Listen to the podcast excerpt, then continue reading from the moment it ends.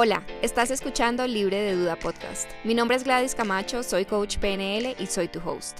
Este es un espacio para hablar sobre crecimiento personal, autoconocimiento, emociones y muchísimo más. Si estás listo para salir de la inacción y explotar tu potencial, llegaste al lugar correcto. Bienvenido.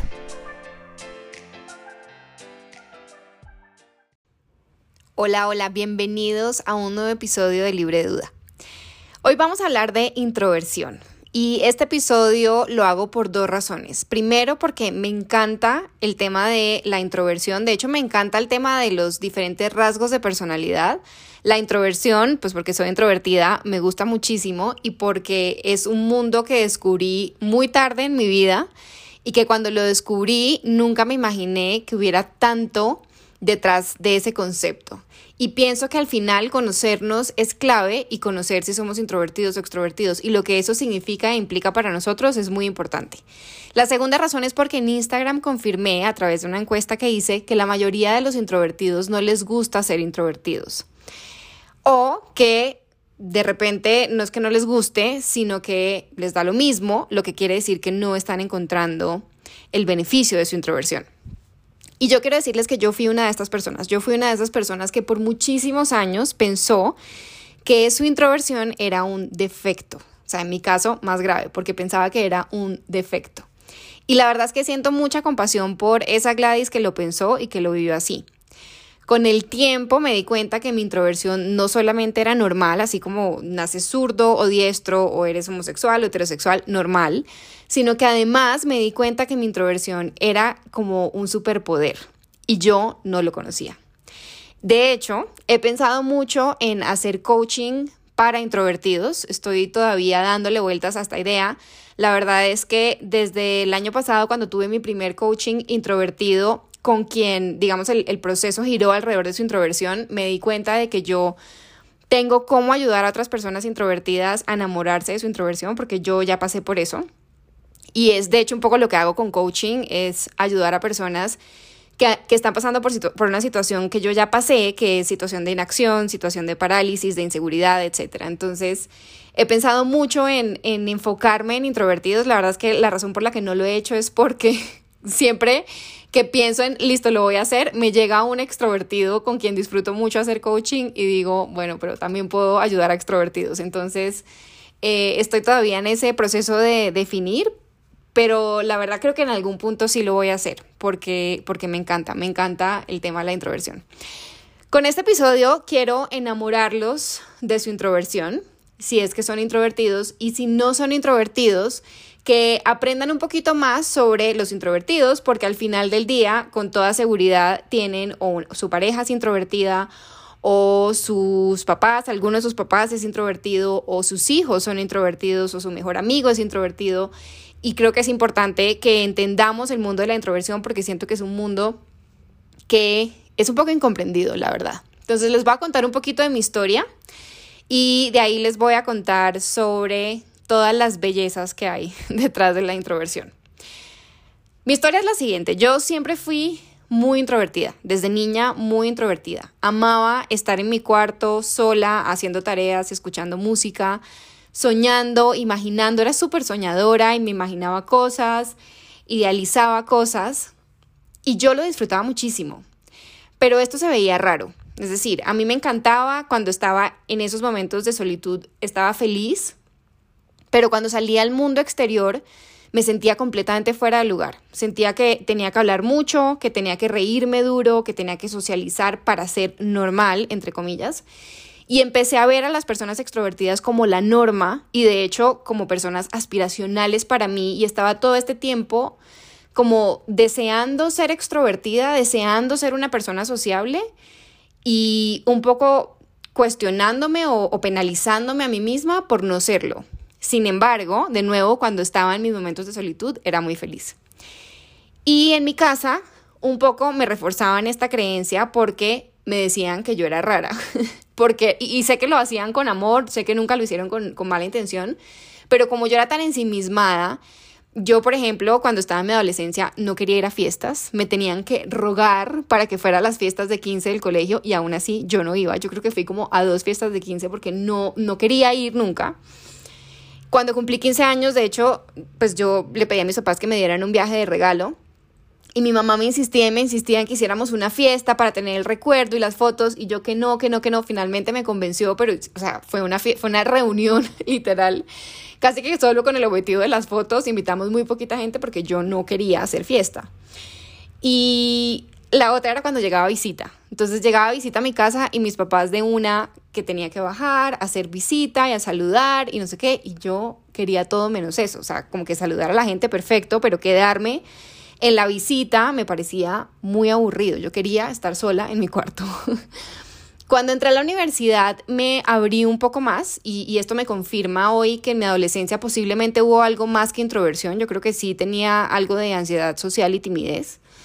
Y cuando llegué a la universidad, yo, para los que no saben, yo soy de Bucaramanga y yo me vine a estudiar a la Universidad de Bogotá y me vine pues sola, vivía con mi hermana y su esposo y mi sobrina, creo que en esa época solo tenían una hija, pero yo no conocía a nadie, a nadie en Bogotá, o sea, no tenía amigos, nada, y llegué a la universidad, el primer día de la universidad, sin conocer a nadie. Y obviamente me sentí obligada a socializar un poquito y abrirme un poquito, a salir un poquito como de ese mundo en el que yo vivía tan sola. En la universidad igual fui de pocos amigos, em, digamos que tenía un grupo de amigos, pero pues eran contados con los dedos de la mano. Era de tener conversaciones profundas, íntimas y de mucha confianza con una o dos personas máximo, pero cuando eran más de dos personas yo ya me sentía como, ya no, ya no me sentía cómoda, ya no quería estar más ahí. Mm, Salía mucho de fiesta, la verdad es que sí, sí salía bastante fiesta, pero creo que también como por el cambio de venir de vivir con mis papás y luego vivir no sola, pero pues digamos que mi hermana no me controlaba mis salidas. Y mm, iba a fiestas, pero digamos si, si eran fiestas en donde no conocía mucha gente y si no iba con alguien con quien me sintiera muy cómoda, pues entonces prefería no ir. Y me pasaba mucho también que pasaba por antipática todo el tiempo. Entonces conocía gente, no sé, en fiestas y me decían como, ay, te he visto en la universidad, pero juraba que eras súper antipática y creída. Eh, pero ahora que te conozco, para nada. Y, y, claro, yo ya entendía que yo me veía seria y me veía muy reservada y muy cerrada, pero en realidad era por mi introversión y no porque realmente fuera así. De ahí vino mi etapa laboral y en mi etapa laboral sufrí mucho al comienzo porque yo sentía que para brillar y para sobresalir y para crecer tenía que hablar duro, tenía que ser show off, tenía que ser como loud y tenía esta idea de que nunca iba a poder ser líder o tener personal a cargo si yo no era extrovertida. Y simplemente no me sentía cómoda siendo extrovertida, pues porque no soy extrovertida. Y mm, un día, acá es donde viene el turning point de mi, de mi vida, un día eh, en, en mi último trabajo, Llevaba, yo creo que dos años porque tenía como 28 años o 29, de hecho yo creo que llevaba menos, pero tenía 28, 29 años y la empresa em, nos pagó a un grupo de personas que escogían todos los años una academia de liderazgo, se llamaba The Leadership Academy. Y esta academia de liderazgo era en Miami em, y en esta academia nos hacían un MBTI test. El MBTI test es el Myers-Briggs Personality Test, es un test de personalidad que yo uso mucho como herramienta de autoconocimiento con mis clientes, me encanta. Eh, mide entre otras cosas si eres introvertido o extrovertido, pero mide otros rasgos de tu personalidad y siempre hago la aclaración con los, con los clientes que, a los que les envío este test, es que es un test que mide una tendencia y tenemos que tener cuidado con cómo usamos estos test y no encasillarnos con lo que nos dice. Eh, sin embargo, a mí cuando hice el test me salió que era súper introvertida. Es decir, me salió como, me acuerdo que la introversión me salió como en un 95%, una cosa así como loca. Cuando yo vi los resultados, pues no me sorprendí, yo ya sabía que era introvertida. Pero luego Rocío, Rocío Consuegra se llama la persona, la coach de esta Academia de Liderazgo, una persona admirable, nos explica qué es la introversión. Y ahí todo cambia. Y no exagero cuando les digo que ese momento y otro que les voy a contar ahorita fueron de verdad un punto de quiebre en mi vida. O sea, como que hay una Gladys antes y después de ese punto. Entonces les voy a contar lo que aprendí ese día con ella. Y es que la introversión, y esta es la definición oficial de introversión, significa que te cargas de energía estando solo. Y la extroversión es que te cargas de energía estando con otras personas. Esto no quiere decir, tengo que aclarar, no quiere decir que si eres introvertido nunca vas a querer socializar. Tampoco quiere decir que si eres extrovertido nunca vas a querer estar solo. Esto lo que nos muestra de nuevo es una tendencia a hacer más de una cosa que de otra. Otra gran diferencia es que los introvertidos somos más sensibles a los estímulos, por lo tanto preferimos ambientes con menos estímulos, no solamente estímulos sociales, sino también estímulos como el ruido, la luz, etc. Y esto tiene muchísimas otras aristas, como por ejemplo cómo te gusta trabajar más, si te gusta la aventura o no, los extrovertidos por lo general les gusta la aventura, el riesgo, a los, a los introvertidos no nos gusta mucho. Y el punto es que ella explicó y, y digamos que nos dio como toda esta información alrededor de cómo un rasgo de personalidad no era bueno ni malo, simplemente era. Y ahí para mí fue como, wow, soy normal después de todo. Pero digamos que hasta ese punto yo simplemente pensé, ok, soy normal, no tengo un defecto, gracias a Dios no tengo un defecto, pero mm, creo que me gustaría igual seguir, me sigue gustando más la extroversión y me gustaría ser más extrovertida. Luego llego, no sé cómo, a una TED Talk de Susan Kane. Susan Kane es una escritora americana, ella era abogada y un día decide dejar su trabajo como abogada y se dedica a escribir e investigar sobre la introversión. Y esta TED Talk, de hecho, es una de las TED Talks más escuchadas, más, que tienen eh, mayor número de views de la historia de TED Talks y ella la hace como parte del lanzamiento de su libro, que es un libro que se llama Quiet, El poder de los introvertidos en un mundo que no puede parar de hablar. Es un librazo, lo recomiendo muchísimo. Eh, creo que es un libro en verdad para introvertidos, creo que un extrovertido se, se, aburriría mucho leyéndolo, pero si eres introvertido, léete el libro, en verdad es muy bueno. Y solo les voy a decir que el día que vi este TED Talk, terminé llorando. Por primera vez en mi vida me sentí vista y comprendida con respecto a mi introversión y me sentí esperanzada y motivada y sentí y entendí que ser introvertido es tan bueno como ser extrovertido y de hecho las investigaciones muestran, y ya les voy a contar un poquito, que los introvertidos somos mejores en algunos aspectos que los extrovertidos. Entonces, digamos que para mí eso fue como, como, como wow. Eh, realmente me, me, me cambió como la perspectiva y, y, la forma de ver y sobre todo me enamoró de mi introversión y yo desde ese momento de verdad todo el tiempo digo soy una introvertida feliz de ser introvertida.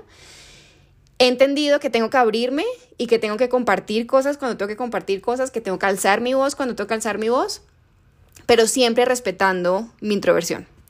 Entonces, si eres introvertido, vamos a ir por partes bueno, voy a ir por partes. si eres introvertido, pues este episodio te va a servir de verdad muchísimo, sobre todo si no te sientes a gusto con tu introversión. Lo primero, y como les decía ahora, es que los introvertidos nos cargamos de energía estando solos y los extrovertidos estando con más personas. Si eres introvertido, te voy a pedir que te ubiques en estas dos situaciones. La primera es, estás en una reunión en donde hay muchísima gente hablando, no conoces a, mucha, muchas de esas personas, es una reunión en donde digamos que el objetivo es como hablar o socializar. Y la segunda situación es una conversación con alguien eh, súper extrovertido y hablador.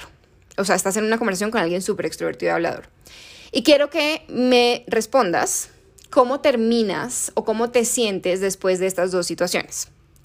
La respuesta más, más posible, digamos, o más factible, si eres introvertido es que resultes cansado después de estar con personas extrovertidas, incluso cuando estás en una conversación con alguien súper extrovertido y hablador.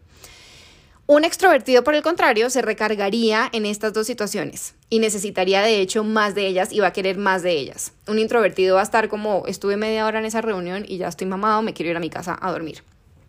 Ahora, la otra es cómo trabajas o cómo te gusta trabajar. Si eres introvertido, seguramente disfrutas mucho trabajar solo, bien sea frente a un computador o haciendo una manualidad, usando tus manos o lo que sea, pero te gusta trabajar más solo que en equipo. Somos los típicos a quienes esta pandemia nos pareció un hit porque podemos trabajar desde casa, no tenemos que socializar o por lo menos no como el small talk de la oficina que honestamente a mí me parecía bastante aburridor. Y esto es lo que pasa, los introvertidos hacemos nuestro mejor trabajo cuando estamos solos. De hecho, el trabajo colaborativo mata nuestra creatividad. Ya les voy a contar un poquito más de esto. A mí me pasa mucho cuando se trata de salir con ideas y demás. En grupo, por ejemplo, a mí eso me bloquea, me bloquea un poco. Pero cuando estoy sola, no me para nadie, porque estoy en mi flow creativo. Ahora, Susan Kane habla mucho de permitir a los introvertidos trabajar solos y luego salir a compartir esas ideas con los demás. Es decir, el trabajo en equipo sí es importante, no, no, es que no, no es que no sea relevante, pero es importante que respetemos a los introvertidos que prefieren generar sus ideas y su creatividad estando solos y luego ya traer todas estas ideas como a un consenso, como a un análisis grupal y ya, digamos, compartir como los diferentes puntos de vista. Y acá entra un punto súper importante y es cómo el mundo ha determinado que la extroversión es lo correcto. Y creo que acá es donde está el gran problema y es la razón por la que personas como yo en algún momento sentimos que veníamos defectuosas a este mundo, porque lo que pasa es que las sociedades tienden a ser extrovertidas. Eh, y entonces cuando esto pasa y tú eres introvertido, sientes que no encajas y sientes como que, como que no perteneces. Susan Kane en su libro menciona que hay o sea, las familias, los países, las comunidades, las instituciones, los colegios, las empresas son introvertidas o extrovertidas, es decir, tienen personalidad. Entonces, básicamente, si tú, si tú eres un introvertido trabajando en una empresa extrovertida, pues te vas a sentir un poco fuera del lugar. Y les voy a dar algunos ejemplos muy claros. Los colegios. En, en, en, esta como nueva onda, y honestamente no sé esto desde, desde cuándo está presentándose, pero ahora está muy de moda el trabajo en equipo, el trabajo grupal en los salones y así es como se, es como el layout que usan para los salones en muchos colegios. Y acá hay un problema para los niños introvertidos porque no se les permiten estos espacios y estos momentos de eh, trabajo en solitud que son tan importantes para ellos y en donde su zona de genio se explota y se potencializa. De hecho, Susan Kane menciona en su libro que los profesores en promedio piensan que los estudiantes extrovertidos son mejores estudiantes o son, son los estudiantes ideales, aun cuando estadísticamente los estudiantes introvertidos sacan mejores notas. El punto es que los colegios ahora tienen esta tendencia a estimular y a promover mucho y a facilitar mucho el trabajo en equipo, lo cual está bien, el trabajo en equipo es importante, pero desconocen eh, que los niños introvertidos tienen necesidades específicas de trabajar en solitud. Las empresas hay empresas introvertidas y hay empresas extrovertidas y creo que además hay industrias introvertidas y extrovertidas. Entonces hay empresas en donde se estimula más el, tipo, un tipo de trabajo que el otro, pues en equipo o en solitud. Puede ser por el tipo de negocio o puede ser eh, que, que, la labor requiera además extroversión e introversión. Por supuesto, una empresa de programadores o una empresa de tecnología pues va a tener un ambiente más introvertido y una comercializadora, una agencia de relaciones públicas pues va a ser más extrovertida.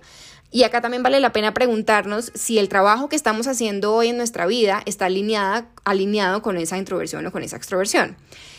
Los espacios ahora en las empresas, por ejemplo, y esto yo lo veo mucho porque en ASCA nosotros tenemos una unidad de negocio que de hecho se llama ASCA Proyectos, que nuestra, esa unidad de negocio es B2B, hace proyectos corporativos y digamos que proyectos para espacios funcionales y productivos. Entonces, básicamente corporativo, comercial, eh, Oreca, en fin. Y cuando hemos participado en proyectos de oficinas, incluso hemos participado en proyectos de coworkings, lo que vemos es esta tendencia a los espacios abiertos, a los espacios y las zonas colaborativas. Y está bien que existan estos espacios, pero también es importante que respetemos los espacios que necesitamos los introvertidos, en donde no haya mucho ruido, en donde haya aislamiento, en donde idealmente podamos cerrar la puerta y un poco aislarnos del ruido, no solamente de las voces de las personas, sino del ruido del, ambiente, del ambiente en general. Ahora, de nuevo, el tema de la colaboración en el trabajo y en las empresas es importante hay estudios que demuestran que los grupos en donde hay, los grupos de trabajo en donde hay introvertidos y extrovertidos son más efectivos que los grupos de, trabajo en donde predominan solo los introvertidos o los extrovertidos. Es decir, la mezcla entre la introversión y la extroversión es muy importante, pero es importante que estimulemos ambos tipos de trabajo. Los espacios colaborativos abiertos son ideales para los extrovertidos, pero no son tan chéveres para los introvertidos. Otro ejemplo son las universidades. Susan Kane en su libro menciona Harvard. Harvard es una universidad extrovertida. Y digamos que es, es, extrovertida porque una nota, un porcentaje importante de tu nota para poder pasar la materia es participación en clase. Y esto es algo que no es tan chévere para los introvertidos. Entonces, digamos que para los introvertidos es una, es, una situación pues retadora. Y digamos que yo acá haciendo como, como echando cabeza de mi época de la universidad, yo siento, por ejemplo, que mi universidad era una universidad más bien introvertida. Yo no recuerdo mucho que tuviera que hacer trabajos en equipo. Sí, claro, tenía que hacer trabajos en equipo. De repente habían clases en las que nos decían grupos de dos y hagan el trabajo, lo que sea, pero no siento que fuera la norma. Siento que eran excepciones y siento que en mi universidad se respetaba mucho como las individualidades de cada estudiante y yo siempre en mi universidad me sentí muy cómoda. En el colegio, que también siento que era más introvertida en la, introvertido en la forma de trabajar, siento que no me sentía tan cómodo porque siento que la gente con la que estudiaba era muy extrovertida, pero no sé si tal vez era una percepción mía. Pero, pero digamos que las, los colegios y las instituciones en general pueden tender a ser introvertidas o extrovertidas las familias. Y acá hay que tener mucho cuidado para los que tienen hijos con, con la forma en que se refieren a la introversión de sus hijos. Que sus hijos sean introvertidos, si es que tienen hijos introvertidos, eso no es raro, eso no está mal. No confundan la introversión con la timidez porque no son lo mismo. La timidez es, viene de la inseguridad y son personas que son muy calladas. Hay introvertidos, de hecho, que no son tan callados. Entonces, es importante no confundir y no ponerle etiquetas a los niños desde chiquitos, que respetemos las individualidades y que tengamos cuidado en la forma en que nos referimos o que no estemos tratando de presionar a los niños por socializar cuando el niño no quiere socializar. Si es un niño introvertido no va a querer socializar y está bien. Digamos que yo, como les decía, esto lo viví un poco en mi familia, aunque mi familia no fue tan grave porque hubo algo de balance. Mi mamá era súper extrovertida, pero nunca sentí de mi mamá como el push de socializar sí el push como de las fiestas y eso, pero siento que era más porque ella quería que yo como que viviera esa etapa de mi vida como totalmente. Mm, mi papá sí creo que es muy introvertido, de hecho, creo que yo, yo me parezco mucho a mi papá en muchas cosas. Y mis hermanas, una súper extrovertida y la otra siento que es una introvertida pero mucho menos introvertida que yo. Entonces había algo de balance, digamos, en nuestra familia, pero sí estaba un poco como este juicio de, que mi, mi, introversión y mi ser ensimismada era un poco raro. Entonces hay que tener mucho cuidado con la forma en que le hablamos a, a los niños y de no poner como estas etiquetas. Los países y las regiones o las culturas también tienen determinado rasgo de personalidad. Entonces, por ejemplo, los asiáticos y no, no podría decir que todos los países de Asia, pero como región, Asia es una región introvertida. Eh, de nuevo, seguro hay excepciones, pero como región son introvertidos. Yo no, no sé con, con absoluta certeza, pero yo asumo, me atrevo a asumir que la cultura latina es una cultura extrovertida. Creería que Colombia es un país extrovertido. Eh, porque somos abiertos y habladores y nos gusta la fiesta y, compartir y estas cosas que son pues más de extroversión. Ahora vamos a entrar a hablar de el superpoder de la introversión. Y acá quiero aclarar algo y es que tanto los introvertidos como los, extrovertidos tenemos cosas buenas. Es como lo que les decía de los zurdos y los diestros. Ambos están bien. Es normal ser zurdo o diestro. Em, ambos también, los introvertidos y los extrovertidos, ambos tenemos algunos puntos débiles o puntos flacos. Mm, pero porque este episodio es sobre introversión, pues me voy a referir a los superpoderes de los introvertidos y para que le saquemos provecho de lo bueno que trae este rasgo de personalidad, pero pues no voy a hablar de la extroversión. No quiere decir que la extroversión sea mala. Porque me parece importante que conozcamos lo, que nos trae de bueno la introversión, porque nuestro cerebro está siempre enfocándose en lo negativo. Así estemos programados, perdón, así estamos programados y es importante que nos conectemos con lo bueno que traen estos rasgos a nuestra vida, es como las fortalezas. Nuestro cerebro siempre se va a ir al soy malo en esto, no se me da bien esto, etc. Y muchas veces no logramos conectar con lo que somos buenos. Y a mí me sorprende mucho esto cuando, cuando veo fortalezas con mis clientes porque a veces es como, no tengo ni idea cuáles son mis fortalezas. Y cuando ya las, las identifican es como, todavía me cuesta verlas porque mi cerebro está todo el tiempo enfocándose en todo lo que hago mal. Entonces, vamos a hablar de las bellezas de la introversión. Entonces, los introvertidos. En muchos campos, los mejores creativos son introvertidos. Son personas cómodas con la solitud y la solitud es clave en la creatividad. Incluso para los extrovertidos, y ya les voy a explicar un poquito por qué. Y quiero aclarar acá algo antes de seguir, y es porque uso la palabra solitud y no la palabra soledad, y es que son cosas distintas. La solitud significa estar solo por voluntad propia y disfrutarlo, y la soledad es la vivencia de sentirse solo anhelando compañía. Entonces, los introvertidos dudo mucho que se sientan, pues puede que tengan momentos de soledad, pero digamos que lo que los caracteriza son momentos de solitud en donde se sienten cómodos y disfrutan de esa solitud, de estar solos. Ahora sí, volviendo a la creatividad. Acá hay algo súper interesante y es que todos los seres humanos, introvertidos y extrovertidos, somos seres sociales. y no podemos estar en un grupo con un grupo de gente compartiendo con gente sin imitar las opiniones y comportamientos del grupo. Esto es lo que en PNL se llama rapport y es esta forma en que creamos más intimidad al tener una conversación con una persona y, que creamos este rapport es justamente eh, imitando las, los gestos y las opiniones y demás de la otra persona, que es algo que hacemos de forma inconsciente.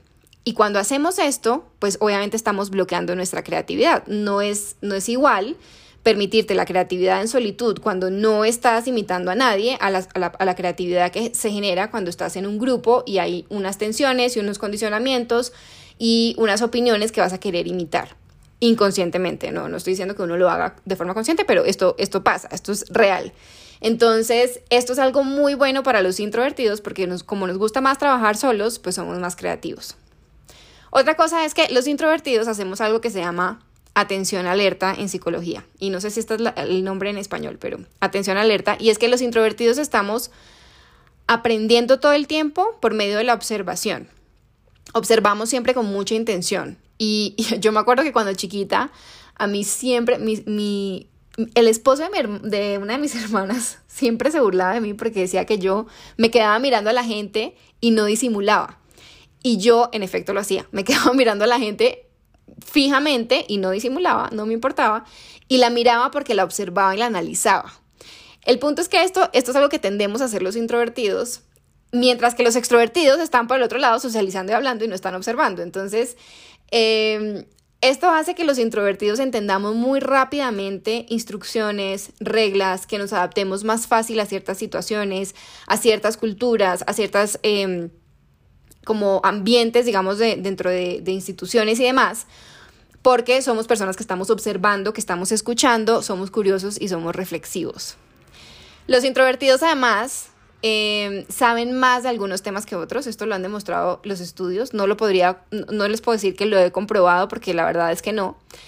Eh, los estudios lo que muestran es que no es que los introvertidos sean más inteligentes que los extrovertidos, de hecho en, en los estudios que se han hecho el IQ es muy similar entre una personalidad y otra, pero en retos intelectuales los introvertidos tienden a tener mejores resultados al ser más reservados, más reflexivos, más quietos, más observadores y esto también ayuda a que los introvertidos sean mejores resolviendo problemas.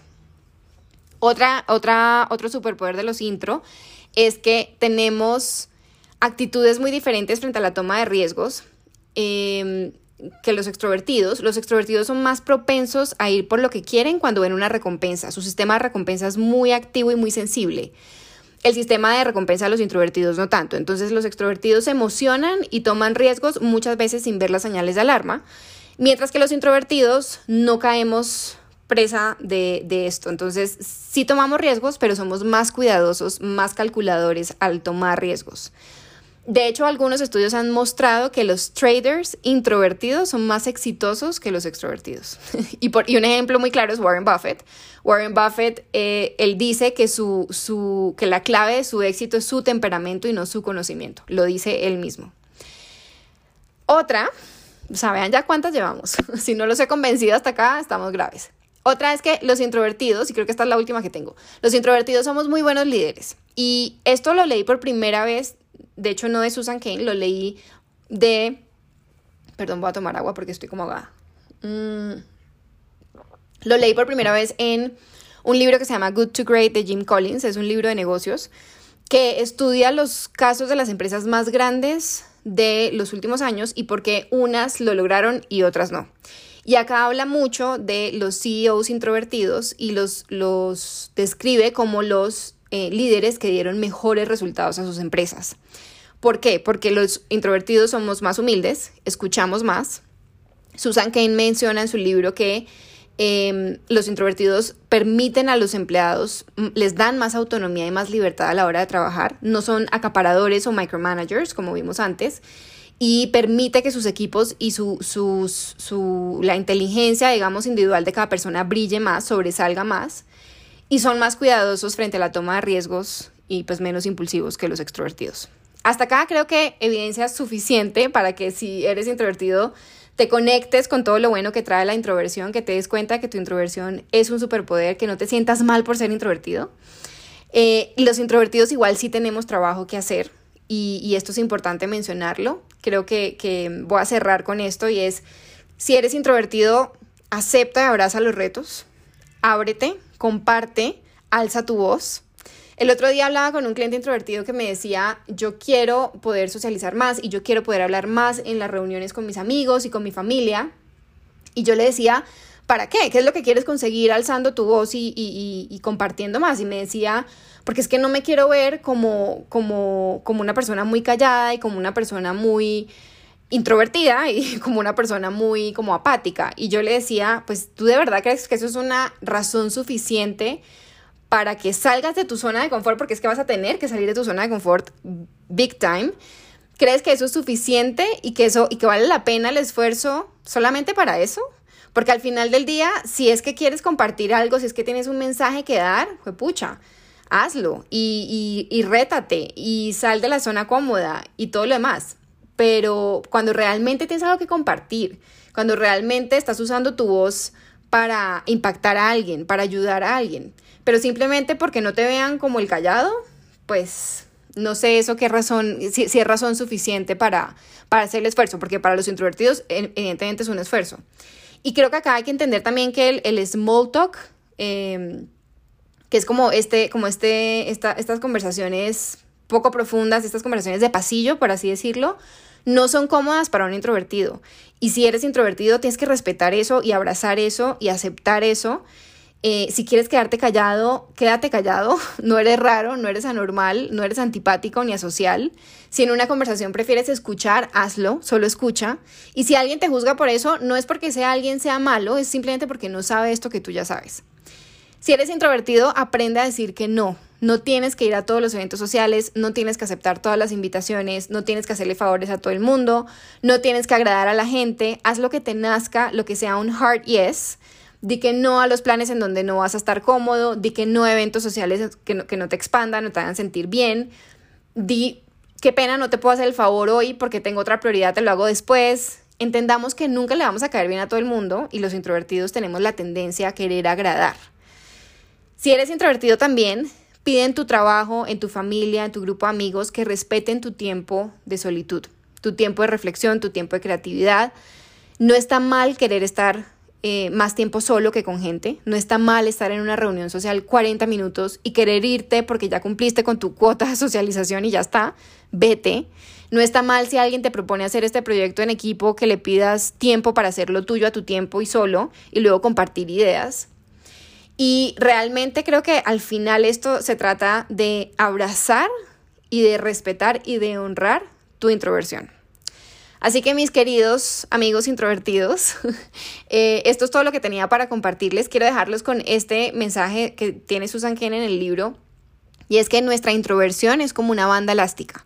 Podemos estirar nuestra introversión bastante, pero hay un límite y siempre vamos a volver a ese lugar seguro para nosotros. Ese caucho siempre va a volver al, lugar inicial, a ese lugar en donde nos sentimos 100% auténticos y ese lugar, esa introversión, esa solitud, abrázala, respétala y honrala. Desde ese lugar te aseguro que vas a dar siempre lo mejor de ti.